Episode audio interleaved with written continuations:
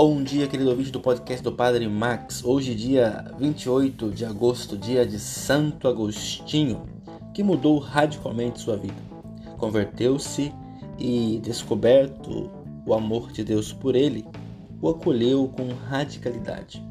Foi cristão, sacerdote, bispo e santo.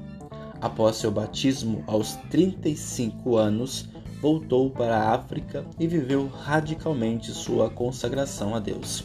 Deixou-nos muitos escritos, os quais ainda hoje nos orientam na fé e na vida de igreja. Deus tem seus caminhos e nós devemos andar por eles. Santo Agostinho, rogai por nós.